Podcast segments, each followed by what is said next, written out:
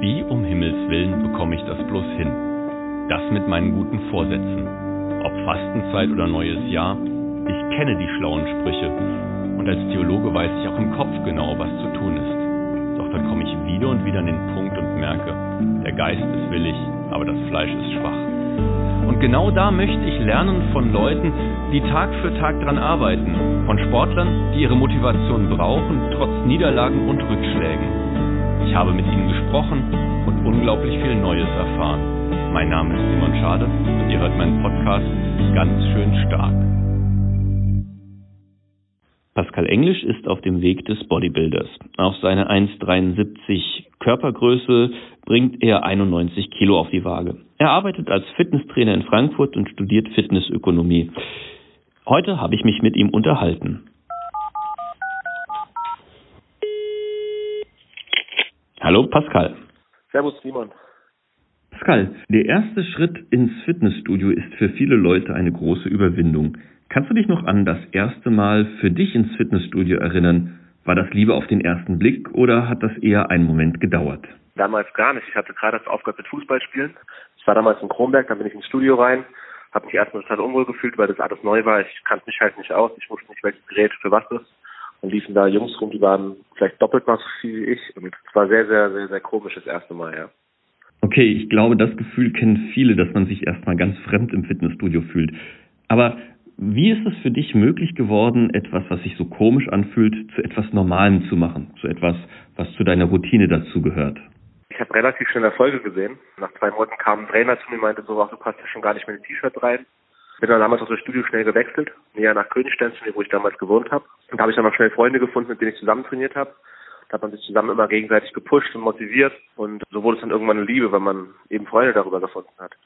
Jetzt hast du davon erzählt, dass du vom Fußball kommst und dass dir Freunde geholfen haben, den Einstieg ins Fitnessstudio zu finden. Würdest du sagen, das Trainieren im Fitnessstudio ist eine Sache, die man alleine macht oder ist das eher eine Sache, die man mit Freunden macht? Inzwischen ist es für mich eine Einzelsache geworden, weil wir alle zu unterschiedlich sind. Man kann zwar zusammen trainieren zwischendurch, aber es ist eine eigene Sache.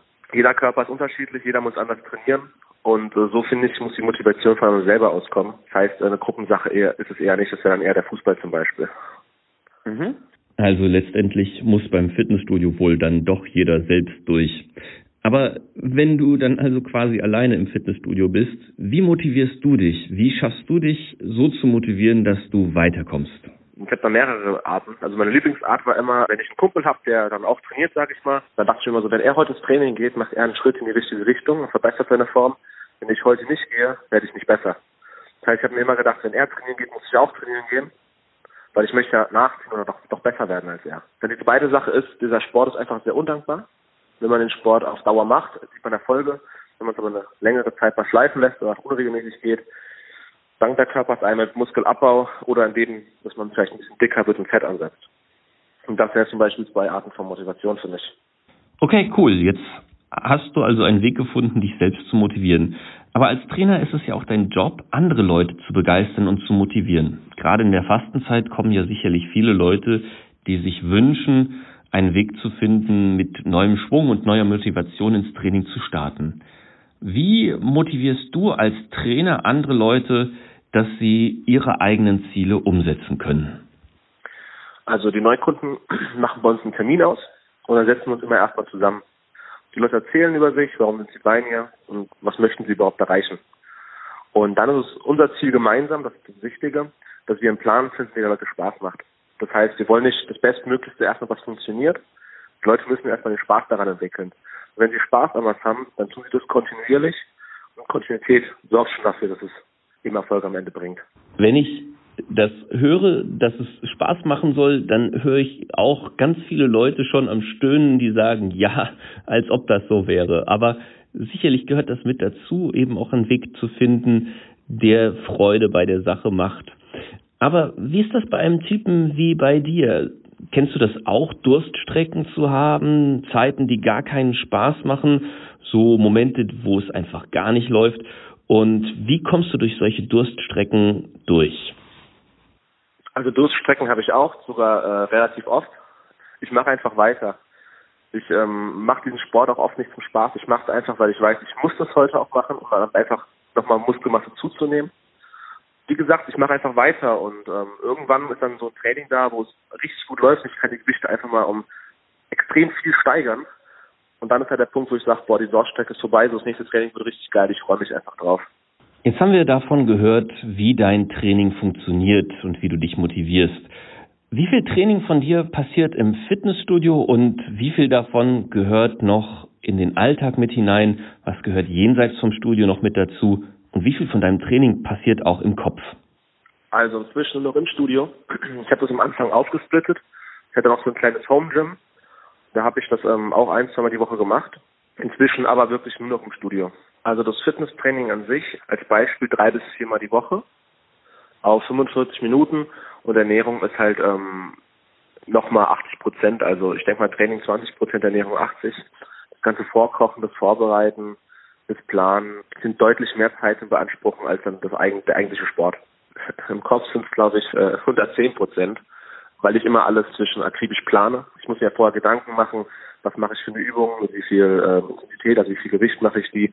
Heißt, der Kopf ist eigentlich schon, schon mit am meisten dabei, weil wenn der Kopf mir sagt, ich kann das Gewicht nicht drücken, dann passiert es nicht. Mein Kopf muss immer funktionieren und ich muss ihn sogar manchmal ausschalten, sage ich.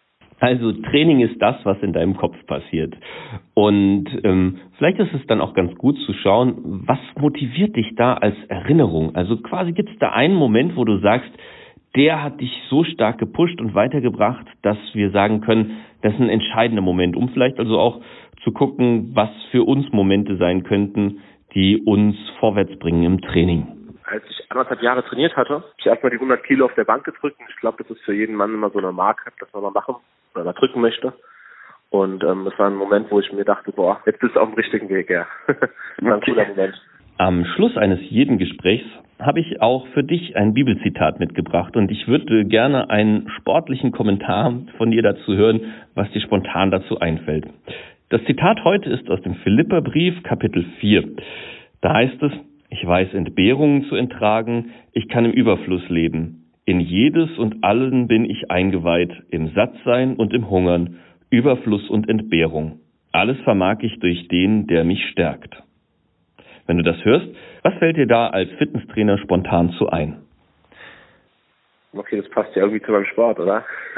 also man hat ja einmal dieses, was irgendwie sagt, man lernt Hunger und äh, Überfluss zu leben. Würde mir jetzt einfach mal spontane Muskelaufbauphase und eine Diät einfallen. In der Diät essen wir zum Beispiel weniger Lebensmittel und äh, müssen uns halt einsparen und hungern vielleicht mal zwischendurch.